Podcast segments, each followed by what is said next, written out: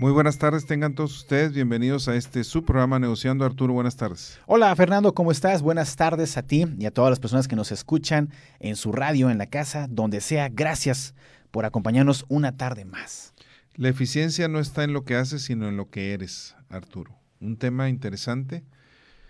Cuando hablamos de una persona eficiente, hablamos de aquella persona que cumple las cosas a tiempo, que siempre está puntual, que queda bien con los demás, que aparte sabe cuándo, hasta cuándo trabajar, cómo balancear su vida, sabe cómo utilizar los recursos y es aquellas personas que logra muchas cosas y que podemos decir es cómo le hace. Una persona eficiente tiene que ver, como decimos, más que con lo que haces, con lo que eres. Y yo creo que esta eficiencia es también un, un hábito adquirido que va creciendo a través de, de lo que vemos en nuestra casa, de cómo tratamos de manejar nuestra vida conforme vamos creciendo. Son muchos elementos interesantes y complejos que tienen que ver con la educación, con los hábitos en casa y también con la búsqueda del éxito y de ejecutar, de conseguir una meta, ¿no crees? Ahora, vamos a hablar hoy de algunos puntos importantes que nos menciona Juan Sebastián Celis Mayo, otros de Berto Peña, otros de Catherine Clifford, de hábitos para ser más eficientes, eh, cómo ser más eficientes, algunas razones por las cuales es conveniente ser más eficientes. Una parte interesante, Arturo, y es donde muchas veces en cierto momento de nuestra vida logramos lo que no habíamos logrado en otro tiempo, o lo que no habíamos logrado en muchísimos días, lo podemos lograr en cierto momento y nos sentimos de alguna manera productivos, de alguna manera mejor. Sucede mucho también eso en el área de investigación y menciono mi caso especial. Eh, mi tesis de doctorado, ya lo he mencionado aquí en algún otro programa, es, fue sobre colocación de satélites en la órbita geoestacionaria. Se oye muy... Eh, no se escucha en cristiano. y había que desarrollar un, lo que vienen siendo facetas, ecuaciones matemáticas en pocas palabras. Y llega un momento de trabajo en la teoría, eh, era un proyecto de la NASA, un proyecto interesante, donde teníamos muchísima información, pero ya lo que yo quería desarrollar, métodos que nos ayudaran a encontrar soluciones más rápidas, llegaron a pasar meses donde no avanzaba nada, Arturo. Donde llegaba y me ponía a trabajar y no, como dicen, no le encontraba la cuadratura del círculo. No estabas de modo. No, no, y de repente, en una ocasión, y todavía recuerdo ese momento, haz de cuenta, se me ilumina algo, voy y platico con mi asesor, le digo, se me ocurre esto, así y así, me dijo, funciona, y de ahí empezamos. Y empecé y fue algo bien interesante. Y así sucede muchas veces. Muchas veces resulta que hay momentos en la vida que vemos que no avanzamos y de repente en cierto punto avanzamos, pero una persona eficiente, el propósito es dedicar tiempo a la planeación, a la estrategia y que lo rutinario vaya saliendo. Y es lo que vamos a hablar hoy. ¿Cómo lo rutinario lo puedo llegar a sacar rápidamente? ¿Cómo puedo quitarme cosas de mi vida que estorban o que son basura hasta cierto momento o que me van a quitar tiempo para tomar mejores decisiones para enfocarme en otras cosas que son mejores. Porque hay que muy, algo muy en cuenta y es que la persona que parece ocupada, no todo el tiempo está ocupada y no todo el tiempo está siendo eficaz en su trabajo y no está sacando la chamba. Sí, puedo tener horas pompis, que, se dice vulgarmente, ¿verdad? Donde nada más estoy sentado sin hacer nada y no tengo resultados. O lo que tú has comentado del síndrome del sopilote estreñido. Así es. Solo planea, planea, pero jamás ejecutó. Y no, hace, no hacemos nada. Aguas. Razones por las que debemos ser eficientes. De alguna manera, yo mencionaba hace un momento, me deja el tiempo adecuado para las cosas importantes, para tomar decisiones importantes, para concentrarme en lo que es prioritario, cuando llego realmente a ser eficiente. Sí, y también lo hemos eh, comentado muchas veces en este programa, es si comprendemos la meta, si comprendemos la idea o no nos dejamos eh, llevar por toda la información que corre a nuestro alrededor y por todo el estrés del cual podemos este, sufrir, podemos alcanzar lo que buscamos, el objetivo. Y también al final hay que comprender que eh, no es, si no estamos pensando en las tareas que tenemos de urgente, importante, no importante o no urgente, si no sabemos dividir nuestras tareas en lo que importa, vamos a perdernos. Y ser eficaz es ir a la meta, es ir a lo que queremos alcanzar, ya sea una pequeña tarea o todo un gran proyecto. Berto Peña le llama la dieta de la información a lo que tú estás hablando. Sí. Y se refiere a que necesitamos aprender a discernir qué información es la correcta, cuál no lo es. Eh, nos llegan demasiados memes, demasiados videos, sí. demasiada información en Facebook, en otras redes sociales. Malas noticias. Y algunas veces incluso el autor que viene eh, después llega, eh, es muy común que alguien diga, oye, está equivocado, eso no es cierto, no es el autor. Y aquí en tal, en tal lado está la noticia original, era otra persona, lo dijo con otro énfasis y se malinterpretó, o no solamente se malinterpretó, sino se desvió para dar otra sensación de que la información iba a ser diferente. Y están es un engaño también. Hay que tener cuidado con esa parte. Una persona eficiente ayuda, sabe discernir o aprende a discernir o a no confiar cuando es, hay probabilidad de que sea una información no correcta. Así es, o que no, le va a servir de nada. También es eso, porque hay gente que toma mucha información que no le sirve de nada, como decíamos, basura, para llevarla a su cerebro y ahí dejar almacenada y lo que es bueno o importante no lo está tomando. ¿Y sabes qué nos lleva también a este punto? Esos momentos en los que vemos a otra persona que ha hecho ya la comida, fue por los hijos, eh, ya este, comió, ayudó a hacer la tarea de los niños y ahora va a dedicarse a su proyecto. Es una persona eficiente porque le está dando su tiempo y su momento a todo. Una parte bien interesante. Dime. Una persona eficiente, una razón por la que hay que ser eficiente es, de alguna manera, exprimo el día como si fuera una toalla y le saco más jugo me ayuda a enfocarme, como lo mencionamos ahorita, en aquellas cosas que realmente son de trascendencia. Me ayuda a despreciar aquello que no me va a dejar nada bueno, aquello que no es relevante. No me enfoco en las cosas que no me van a ayudar a desarrollarme como persona o que no van a ayudar a los demás a desarrollarse como persona. Que es una cuestión que desgraciadamente muchísimas veces nos concentramos en detalles o me concentro en detalles que no me llevan a nada bueno.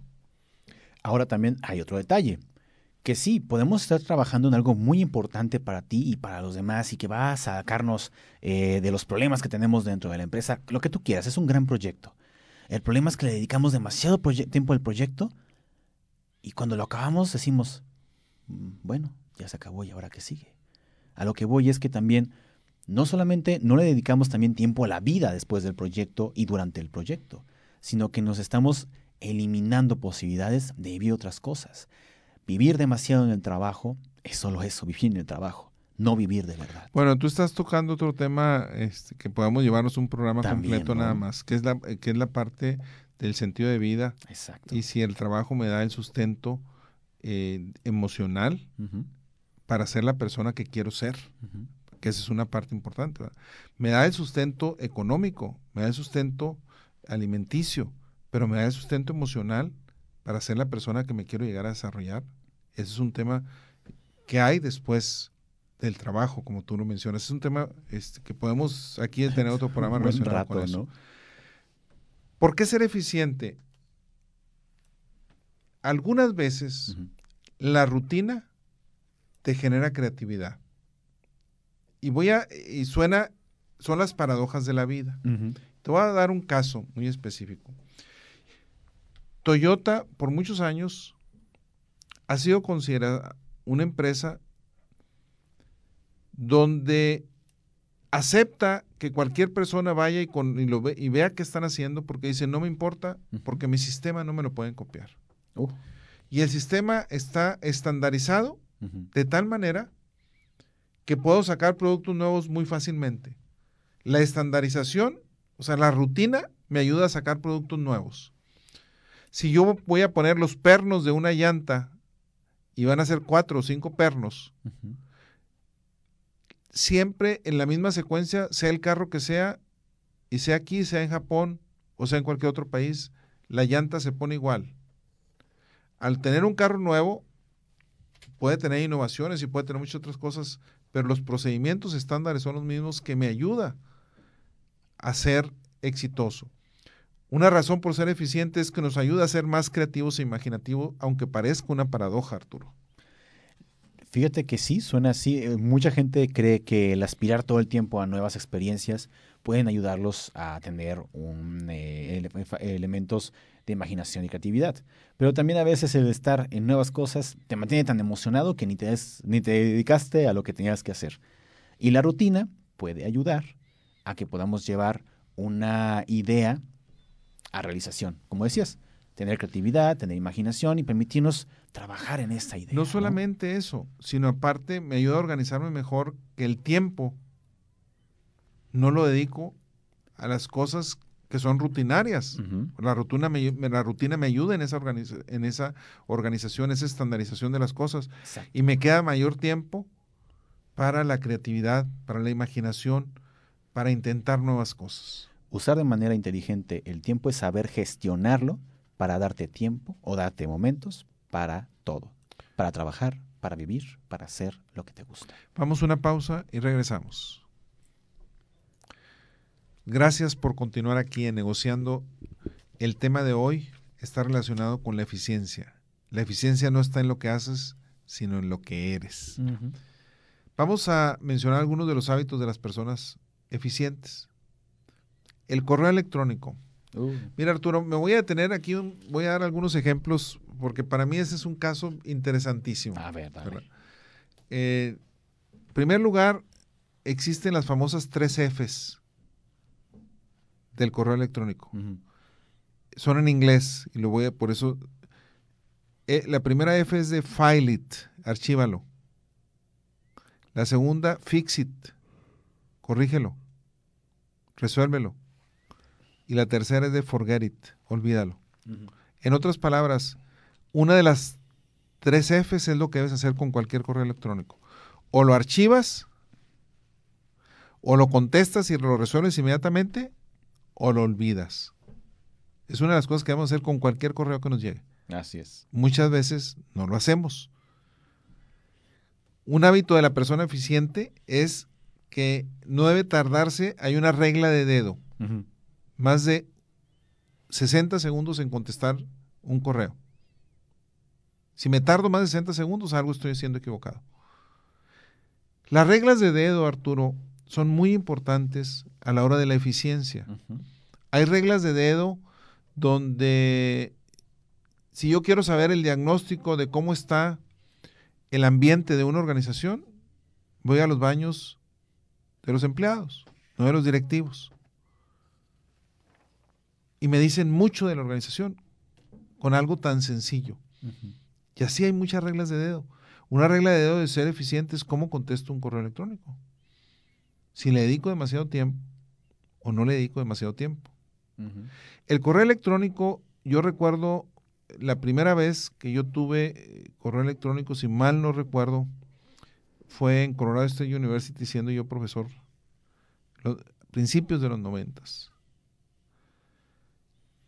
Y cuando yo vi el correo electrónico, para mí era una invasión a la privacidad. Y todavía lo creo así. Si yo te mando un correo a las 3 de la mañana, yo ya me quité el pendiente y está en tu cancha, Arturo. Está en tu cancha. Así es. ¿Verdad? Y, bajo esa situación, eso es lo que hacemos. O sea, un correo electrónico permite entrar a la privacidad de la otra persona a la hora que sea y te dejo el pendiente a ti. Y ahora tú eres el responsable. Si no me contestas, yo puedo decir, no, yo le mandé el correo a Arturo. Y es una situación que hay que aprender a manejar eso. Las personas eficientes saben cómo manejar eso. Así es, y evitan el, hacer esa clase de, loqueras que es estar trabajando después de las 12 de la noche. Digo, si es enteramente necesario está bien, pero ¿por qué mandas correos a esa hora que nadie va a ver? Eso es falta de eficiencia. Hay países que prohíben el que haya algún contacto por correo electrónico por otro medio después de cierta hora. En las empresas, es cierto. Así es. Está prohibido, el país te lo prohíbe, ¿verdad? O la organización te lo puede prohibir. Porque incluso ya lo toman como acoso, como decías, es una intromisión a tu chamba, de tu vida. Si no entiendes ah. rápidamente, brevemente, para qué te están enviando un correo, y si no lo contestas. No. Y hay un montón de basura de correos electrónicos allá afuera. Desgraciadamente. Fíjate que hay un elemento también que, que lo comenta esta Catherine Clifford y es las noticias, Fernando, que a veces no está pasando nada y ahí estamos con la televisión encendida y podríamos estar leyendo un libro que decimos, ay, quiero leer, pero ah, está la noticia puesta o incluso el programa que, que ni siquiera te gusta, pero por hacer ruido o tener ruido, lo tienes ahí puesto y ya no viste, ya no leíste, ya no hiciste lo que querías hacer. Hay que ser hay que saber discernir también ahí, como mencionamos hace un momento. Hay que elegir, hay que saber elegir. Hay muchas personas, eh, o no muchas, algunas personas que dicen, yo no utilizo celular porque me molesta mucho. Le digo, pero lo puedo usar de emergencia. No tienes por qué, tú controlas, tú contestas o no contestas. El problema es cuando yo siempre quiero contestar, pero me pueden llamar y puedo no contestar en cierto momento porque estoy en una junta, porque estoy en un programa de radio, como ahorita, etcétera. Hay muchas razones por las que puedo no contestar una llamada. Y yo controlo mi teléfono. Y eso es lo que muchas veces no hacemos, nos dejamos controlar. Oye, hablando de controlar, Fernando, ¿cuánto tardas tú eligiendo tu ropa en la mañana? Di la verdad, di la verdad. Depende. Mm. Por ejemplo, si voy a viajar, la ropa está desde la noche anterior si sé que tengo el tiempo, eh, que tengo que estar a cierta hora y tengo el tiempo eh, de alguna manera limitado, trato de poner la ropa desde antes. Eh, es, un, es una diferencia tremenda. Te puedes llevar el mismo tiempo, más que en la mañana. En la noche puedes decidir con mucho más calma, no tienes la prisa, puedes tomar la decisión rápida, puedes cambiar de decisión en la mañana, muchas veces no tienes esa, esa oportunidad o simplemente se te va demasiado tiempo. Estás contratiempo precisamente. Y por eso también recomiendan que, como tú dices, hay que elegir un outfit en la noche o decir, a ver, vamos a usar este tipo de ropa. Digamos un uniforme, como lo llaman, ¿no? Bueno, hay quien dice, por eso dicen que gira de Clinton, Clinton Barack Obama, Este, Mark Zuckerberg, que usaban prácticamente, escogían algo de moda sin muchas variaciones. Yo lo que sí hago, te puedo decir, es, si voy a viajar, o me llevo o todo negro o todo azul. Y cuando me llevo todo negro son zapatos negros. Puede ser que me lleve algo gris, pero si me llevo azul es zapato café, con cinto café, y trato de que nada, no llevar zapatos negros y cafés. O sea, o me voy por uno o me voy por el otro, para ser más eficiente en ese caso. Yo trato de irme. Si sé, ahora voy a llevarme trajes azules, etcétera, voy a seguir y voy a llevar nada más zapatos de este color. Para no andar si no, ahí llevo miles de maletas. Hay que ser prácticos, ahí ser prácticos y saber a qué vamos y qué queremos llevar, eso es todo. Y puede ayudarnos a ser más eficientes, fíjate. Ahora, hay cuestiones, hay reglas de dedo bien sencillas. A ver. Donde dice, siempre en tu camioneta trae un saco o siempre trae una chaqueta, una chamarra. de alguna manera es algo sencillo, un saco, un buen saco, un buen saco formal que lo puedes usar en cualquier momento, aun y cuando vayas vestido de mezclilla. Así es. De jeans, ¿verdad? Incluso si traes un buen saco. Muchas veces no lo seguimos por, porque me da flojera, etcétera, pero son reglas de dedo muy sencillas. Ahora, si tienes una oficina o trabajas en un área eh, física, deja un saco ahí o guarda un saco ahí y ya no tienes ese problema. También esa es una pequeña, una pequeña forma de hacerlo. Una cuestión interesante es el famoso principio del vacío, que lo hemos tratado aquí anteriormente, brevemente. Eh, se dice, se menciona, que para que entren cosas nuevas en tu vida, necesitas deshacerte de cosas nuevas, de cosas viejas, perdón, para que entren cosas nuevas. Yo tengo un closet y muchas veces no quiero tirar las cosas para cuando baje eh, para cuando baje los 5 kilos extras que traigo, etcétera, pero compro cosas nuevas y voy llenando el closet. Cuando por cada pantalón que entra debo sacar uno. O sea, debo hacer los cambios adecuados. Hay que tirar las cosas viejas. Y eso, desgraciadamente, muchas veces no lo hacemos, o no lo hago. Fíjate que eso es también irse muy, muy a lo profundo y lo hemos platicado muchas veces. Una persona que ha perdido su, su eficiencia, su eficacia, todo este elemento, este, lo puedes notar cuando empieza a acumular demasiadas cosas. Y lo puedes ver quizá en su, ¿cómo se llama? En su armario, en el, en el closet. Empieza a acumular cosas, empieza a comprar ropa que no necesita y que, o que no está usando. Y entonces ese pequeño elemento se puede estar yendo a no usar el tiempo de, manera adecuada. No está sacando su trabajo o ni siquiera está yendo a trabajar. El eliminar cosas que ya no necesitas de tu closet también te puede ayudar a ser eficiente en las mañanas y en la vida. Hay un Limpiarte. ejemplo muy sencillo donde dice, el primero de enero, pon todos los ganchos al revés. Al revés, de, esas, de que batallas para sacar el gancho, al revés, o sea que esté y cada vez que utilices alguna prenda, pues lo vas a sacar y ya vas a poner el gancho normal. Al final del año, revisa cuántos ganchos nunca fueron cambiados. cambiados. Y pregúntate si necesitas todavía ese atuendo o esa ropa. Muy bien, ¿te parece? Damos una pausa y regresamos. Adelante. Gracias por continuar aquí en negociando. El tema de hoy estamos hablando de las personas eficientes de los hábitos de las personas eficientes, Arturo. Mencionábamos hace un momento eh, la cuestión de los correos electrónicos, de cómo contestar el teléfono. Tú mencionaste lo de las noticias, eh, sobre todo la ropa, si de alguna manera podemos utilizar un solo uniforme o con pocas variaciones, muchas veces nos quita tiempo de andar buscando otras cosas. Y sobre todo, hay que saber tirar las cosas viejas. Fíjate que, ¿sabes cuál me gusta mucho? Y lo hemos platicado y creo que tiene mucho que ver. Una persona que es eficiente sabe gestionar su tiempo. Y es, es muy interesante. Es un ejemplo básico de alguien eficiente. Que sabe gestionar su tiempo. Que es, voy, dice, voy a una hora, voy a tomarla para comer. Una hora voy a tomarla para hacer ejercicio. Y una hora, ¿sabes qué? Me siento muy cansado. Voy a tomarla para dormir, para leer un libro, para hacer mi hábito o hacer mi hobby que me fascina.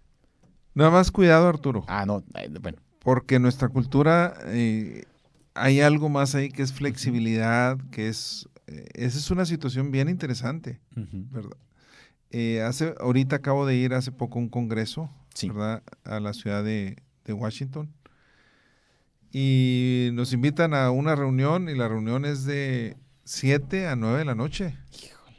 Y no estamos acostumbrados a eso. Y ahí también hay una cuestión donde eh, hay cuestión de aburrimiento, hay cuestión demasiado sobre la reunión, donde le falta chispa, yo diría. Y ese es un tema interesante. Tienes razón tú, hay que tener espacios, hay que darnos el tiempo. Y darnos, digo darnos porque siempre tenemos tiempo. Todo depende que no me doy el tiempo para hacer las cosas. Pero hay que tener cierta flexibilidad, yo creo, porque de otra manera también podemos caer en ciertas rutinas en las cuales puede ser muy aburrida la vida. Sí, y también hay que tener mucho cuidado porque en las áreas laborales luego está la juntitis. Hay jefes que les gusta mucho el sonido de su voz o hay gente que nomás se va en las juntas y se pierde mucho tiempo también que podría estar siendo usado de manera eficiente. Recuerda, el título de hoy es La eficiencia no está en lo que haces, sino en lo que eres. Ahí está. Está de una manera interesante. Ahora, el hecho de dormir lo adecuado. Sí, importantísimo. Para, ser productivo. Sí. El hecho de afilar el hacha, como decía Stephen Covey, que es detenernos en un momento para realizar cosas que me van a hacer mejor persona. No se trata de trabajar por trabajar y trabajar lo más que pueda sino cuáles son los tiempos de balance de vida que me van a, que me van a ayudar a ser más eficiente, a ser más productivo, Arturo. Si no duermes bien, vas a tener problemas, no solamente en la parte productiva, en la parte emocional y mental. Vas a estar de mal humor. Y una persona que no es capaz de tener emociones positivas, no es una persona que, que se permita la eficiencia, es una persona que causa problemas a sí misma y a los que lo rodean. Hay una cuestión interesante y se recomienda que hay que hacer las cosas más fáciles primero. Sí. Hay que, de alguna manera, dar los primeros pasos hay que empezar por ese primer paso. Los grandes proyectos empiezan por el primer paso. Que desgraciadamente muchas veces digo, ¿para qué lo hago si me va a tomar 100 años? Pues si te va a tomar 100 años, empiézalo ya. ¿Para qué lo hago? ¿Para qué planto este árbol si el árbol va a estar dentro de 30 años y yo no voy a estar aquí en esta tierra? Para alguien más, alguien más plantó ese árbol del que estás disfrutando su fruto, lo plantó hace muchos años para que tú lo disfrutaras. Y es una parte mucho, mucho, muy importante. Entonces hay que aprender a hacer las cosas fáciles primero, hay que aprender a hacer las cosas para después también hay que pensar en un futuro y en ese futuro para dejar una, un mejor mundo para las generaciones de ahorita. Y fíjate que me recuerda el principio de, es algo básico, inicia caminando y luego corre. ¿A qué voy? Encamínate. Primero empieza con lo fácil y una vez que viste que fue fácil y acabaste de manera sencilla, tal vez puedas continuar con lo que dices es más difícil. Es generarse el ánimo, motivarse y ser eficiente asegúrate que hay algo que resuelves cada día. Sí. Que hay un sentimiento de que realmente completaste algo en ese día. Va a haber cosas que vas a dejar pendientes, pero algo que dijiste, ahora sí terminé esto. terminé, terminé de resolver esta situación, terminé de hacer este depósito que lo traía pendiente, algo que pueda ponerle una paloma. Puedo tener muchas cosas en progreso, pero día a día ir avanzando poco a poco. Y también establecete las metas y los plazos, ¿no? Y es muy importante. Si no tienes plazos y metas, entonces todas las cosas en un momento se te van a venir encima y ya no fuiste eficiente y no conseguiste lo que quieres hacer. ¿Has oído hablar, Arturo, de lo que se llama el daily management? El daily management es la famosa rutina diaria del trabajo. Y aquí para nuestros radioescuchas es hágase un autodiagnóstico de su daily management. ¿Qué es lo ¿Qué es lo primero que usted hace cuando llega a su trabajo? ¿Qué es lo primero que usted hace cuando se levanta? ¿Qué es lo primero que usted hace dependiendo del trabajo que tengas o si alguien está encargado nada más de administrar su casa o si alguien está encargado, tiene su propio negocio? El famoso daily management es un autodiagnóstico de qué hacemos. Llego primero a mi trabajo, reviso el correo electrónico, contesto llamadas pendientes, eh, me reúno con mi equipo de trabajo 5, 10, 15 minutos para ver pendientes, con mi secretaria, con mi asistente. ¿Cuál es el daily management? ¿Bajo qué condiciones? ¿Cómo respondo ante lo que sucede? Mi vida la controla el día a día en el sentido de que hay una llamada y yo tenía planeada muchas cosas, pero esa llamada me cambia mi día y así estoy día a día. O realmente sé posponer las cosas, aunque es importante esta llamada, pero primero tengo que resolver esto que ya lo tenía planeado. Es una parte bien importante de cuestionarnos y hacer ese análisis, Arturo. Y desgraciadamente a veces permitimos o nos permitimos ser rehenes de tareas que no tienen nada que ver con nuestro trabajo. Y le damos prioridad a esas tareas por alguna razón y que tal vez no son tan importantes, hay un tiempo para realizarlas, pero permitimos que esas tareas nos quiten un tiempo importante y un momento para poder realizar lo que a nosotros nos preocupa mucho, ¿sabes? Se dice también, eh, Catherine Clifford nos menciona una parte interesante donde dice, termina las cosas aunque no estén perfectas. Las puedes llegar a perfeccionar después, pero asegúrate que termina ciertas cosas. Y esa es una parte importantísima. Mira, Arturo, voy a dar aquí un ejemplo que creo que ya lo había mencionado en algún, lo he mencionado en algún otro programa. Y a lo mejor le doy aquí el tip a algunos de ustedes que hagan algún ejercicio en cierto momento. Hay un ejercicio sencillo de integración, eh, trabajo en equipo, que es el del espagueti. A ver. Donde te dan eh, espagueti y, otras, y otros materiales y se trata de armar una torre lo más alta posible. Y ponen varios equipos. Yo la he utilizado como facilitador. Y en una ocasión me toca a mí ser participante. Yo no participé con mi equipo de trabajo y hasta me decían, participa, no, lo único que hice yo, hice una torre muy chiquita, como de unos 5 centímetros de alto, y la dejé ya puesta. Es todo lo que hice. todos los demás estaban tratando de hacer torres de 20, 30, 40, 50 centímetros, etcétera, todos los equipos. Pero había ciertas reglas. Y la regla decía, en el momento en que el facilitador dice, ya nadie sigue tocando la torre y si la torre se cae, ni modo. Hasta ahí se detiene. Resulta que el facilitador dice ya y todos los equipos siguen trabajando en la torre. Unos cuantos, pues no recuerdo si fueron hasta minutos. Y hasta que vuelve a decir ya, ya, ya, y llega un momento, ya en todo el mundo se detiene. Y hay un equipo que gana, que no era mi equipo. ¿Y cómo le hicieron para ganar y todo eso? Yo dejé que todo el mundo hablara y les dije, con todo respeto, la que ganó fue esta torre de 5 centímetros. ¿Por qué? Fue la única que estuvo a tiempo. Las instrucciones estaban muy claras. Desgraciadamente, ¿verdad? Muchas veces queremos la perfección y no terminamos las tareas como se deben de terminar o cuando se deben de terminar. Y ese es un ejemplo. Yo lo único, me sonreí y les dije, yo sabía que iba a pasar eso, porque siempre pasa. Tendemos a no seguir las instrucciones y por eso, o sea, claro, no se vale, pues yo tenía información, etcétera. Pero nomás lo que quería darles el mensaje de lo que hacemos muchas veces. Es mejor terminar una tarea como la podemos terminar, lógicamente que no sea de una manera también mediocre. Ese ejemplo mío es un ejemplo muy burdo, pero lo utilicé nada más como para demostrar que muchas veces no seguimos las instrucciones y que no hacemos las cosas de acuerdo a lo que nos solicitan. Vamos a una pausa y regresamos. La eficiencia no está en lo que haces, sino en lo que eres. Es el tema de hoy. Arturo, se nos ha ido muy rápido, nos queda un segmento nada más de aproximadamente 10, 12 minutos. Estamos mencionando los hábitos, algunos hábitos de las personas eficientes. Eh, hay quien menciona, lo primero es haz una agenda. Y la agenda es de las cosas que vas a hacer, pero también de ideas. Sí. Y empieza a trabajar en ellas.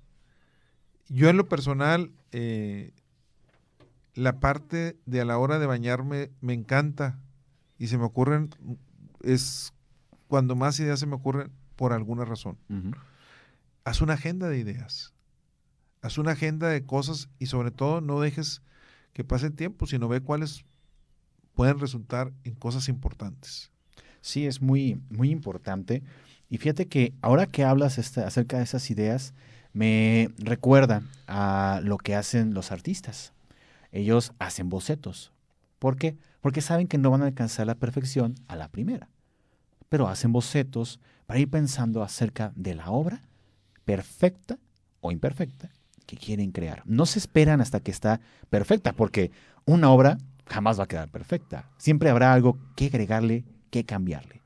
Pero bocetan para crear algo que para ellos es lo adecuado. ¿Te acuerdas de una anécdota? No sé si sea verdad o no, porque son esas cosas que suceden, lo mismo que hay una de Chaplin y hay de muchas personas, una de Picasso, donde dice que Picasso cuando pues hacía primero su boceto, empezaba a trabajar en eso, y luego de repente llegaba un momento donde no le gustaba, lo arrugaba y lo tiraba al piso y volvía a empezar. Su asistente lo que hizo fue recoger todas aquellas cosas que tiraba y las iba planchando. Y un día llega con un altero, un montón bien grande, de bocetos. Y si dice, maestro, ¿me los puede firmar? dice, no, no te los puedo firmar, porque eso es basura y si lo firmo es obra de arte. Wow. Pero no es una obra de arte que yo va a tener, si lo firmo es obra de arte y la gente va a decir que es muy bueno, pero, yo no me gusta, por eso lo tiré. Fíjate qué interesante y tiene que ver con esa parte. Los bocetos son imperfectos, como tú mencionas hace un momento. Hay otro hábito interesante, es el tiempo es el recurso más valioso que tenemos. Y trátalo aún mejor que al dinero. Por eso te digo, gestión del tiempo. Es más importante, es, aprender a... Es el recurso más importante que tenemos. uno de los pocos que tenemos y que valen la pena, que hay que aprovechar y, y comprenderlo como nuestro amigo. Por eso hay quien dice, delega todas las tareas que puedas delegar. Sí. Lógicamente a las personas adecuadas, pero delega tanto como puedas delegar. Sí. Fíjate que también este punto el de delegar es también llegar a un producto, a un, a un final, una meta. Y para poder ser eficientes hay que comprender que tenemos que pensar en ella, en el futuro, decir, quiero alcanzarla. Y es Tengo que visualizar Es visualizar. la es. proyección de dónde quiero estar Sí. y voy a llegar a eso. Sí. Yo en eso tengo que darle, la verdad, un gran reconocimiento a mi madre. Ajá. Mi madre, y lo he mencionado aquí en algunas otras ocasiones, es de las personas que nos decía desde pequeños, cuando íbamos a- en algún concurso, cuando íbamos a buscar algo, crees que lo vas a lograr, lo vas a lograr. Y nos aseguraba, le decía, pero mamá, a lo mejor, pues a lo mejor no, dice, lo vas a lograr. Muchísimas veces era cierto. Nos da una confianza tremenda y yo creo que eso es algo importantísimo. Hay otra cuestión donde muchas veces no empezamos porque me falta algo. Sabes que todavía no estoy preparado, Arturo. Híjole. Y ahí te Y- vas a quedar. Y hay ¿eh? quien dice, aviéntate Ujú. aviéntate, empieza. Con los riesgos calculados. No quiere decir que voy a agarrar y voy a invertir en un negocio nuevo que no conozco. No te vas a arrojar ciegamente al precipicio. No voy a invertir en una panadería cuando no sé hacer pan. No, no, no se trata de eso. Pero no esperes a estar 100% preparado y a tener todo, porque la vida es de incertidumbre. Es una cuestión importante de entender. O sea, nunca va a haber 100% de certidumbre que va a suceder. Entonces, no necesitas estar completamente preparado. Necesitas tener noción y te vas a ir preparando mientras vayas encaminado hacia ese proyecto. Y me trae esto a una idea, y es también una persona eficiente no está preocupada por el fracaso. Sabe que puede llegar a fracasar o sabe que puede llegar a tener el éxito, pero lo que le importa es realizar la tarea. Como tú decías, no hay que esperar a que sea perfecta. Y también comprende que tener miedo al fracaso no es algo importante, sino algo que debe hacer. Las personas eficientes no solamente están preparadas para un bloqueo mental, o sea, hacen algo. ¿Y, y por qué doy este ejemplo? ¿Por qué doy esta característica, Arturo? ¿Por qué la menciono? Pero Catherine Clifford nos menciona sobre eso. Una de las personas con mayor capacidad de desarrollar un discurso en poco tiempo de una manera improvisada es Mario, mi hermano. Tiene una capacidad tremenda de oratoria y ha hablado, ha ganado concursos de oratoria, habla en público. Y Mario lo que siempre me dice, nunca me paro sin un papel en la mano, por más pequeño que sea, puede ser pequeño. Y a mí me ha tocado ver a jóvenes o otras personas que confían demasiado en ellas mismas y que se paran sin nada. Pues yo nomás le doy la bendición siempre, porque puedes pararte mil veces y la mil uno te puede bloquear. Y en el momento que te bloquees, no vas a saber ni qué hacer porque no, no tienes nada que te respalde. Un gran consejo es siempre lleva aunque sea una tarjeta con bullets. No necesitas más. Pero siempre, en el momento que te bloqueas, sabes hacia dónde dirigirte para quitarte el bloqueo. Y nunca sabemos cuándo podemos llegar a bloquearnos, Arturo. En la eficiencia del tiempo, para usarla de manera adecuada también, es que a veces en un momento vas a tener un bloqueo mental en tu trabajo, en tu vida. ¿Qué es lo que recomiendan que hagan? Salta a caminar, ten un hobby. El desocupar la mente te ayuda también a ser más eficaz, más, más eficiente. Así es. Si no, cuando no tengas tiempo de escribir algo, grábalo. Así es. Tenemos ahorita demasiadas herramientas que nos ayudan a ser mejores. Ahorita no tenemos excusa para no hacer la- las cosas. Así es. Hace un momento Gloria, que estaba aquí en cabina, nos decía que ella quería escribir su libro. No hay nada que le impida que escriba su libro. Solo ella. Así es. Muchas veces nos detenemos este, y espero verlo dentro de pronto. Sí, Cuando leas algo útil, asegúrate que te quedas con el mensaje, que lo escribes en algún momento, que lo pones en blanco y negro. Todos tenemos buenas ideas, Arturo. sí. Pocos se atreven a ponerlas en blanco y negro. Se atreven realmente a escribirlas. Y eso hace la diferencia entre el que la idea se quedó en la mente a alguien que la llevó a cabo, porque fue capaz de ponerla en blanco y negro. ¿Cuánto tiempo nos queda? Dos minutos, Arturo. ¿qué nos puedes decir? Fíjate que yo me voy con algo que dijo Peter Drucker. Es, él decía que la gestión es hacer las cosas bien, pero el liderazgo es hacer las cosas. Una persona eficiente tiende a ser un líder. Bueno, Peter Drucker decía lo mismo, lo mismo que tú mencionas, pero de diferente manera A también. ver, a ver. La eficiencia es hacer cosas bien, la efectividad es hacer las cosas Ahí correctas. está. Steve Jobs, la única manera de hacer un trabajo excelente es hacer lo que amas. Somos lo que hacemos día a día, de modo que la excelencia no es un acto, sino un hábito.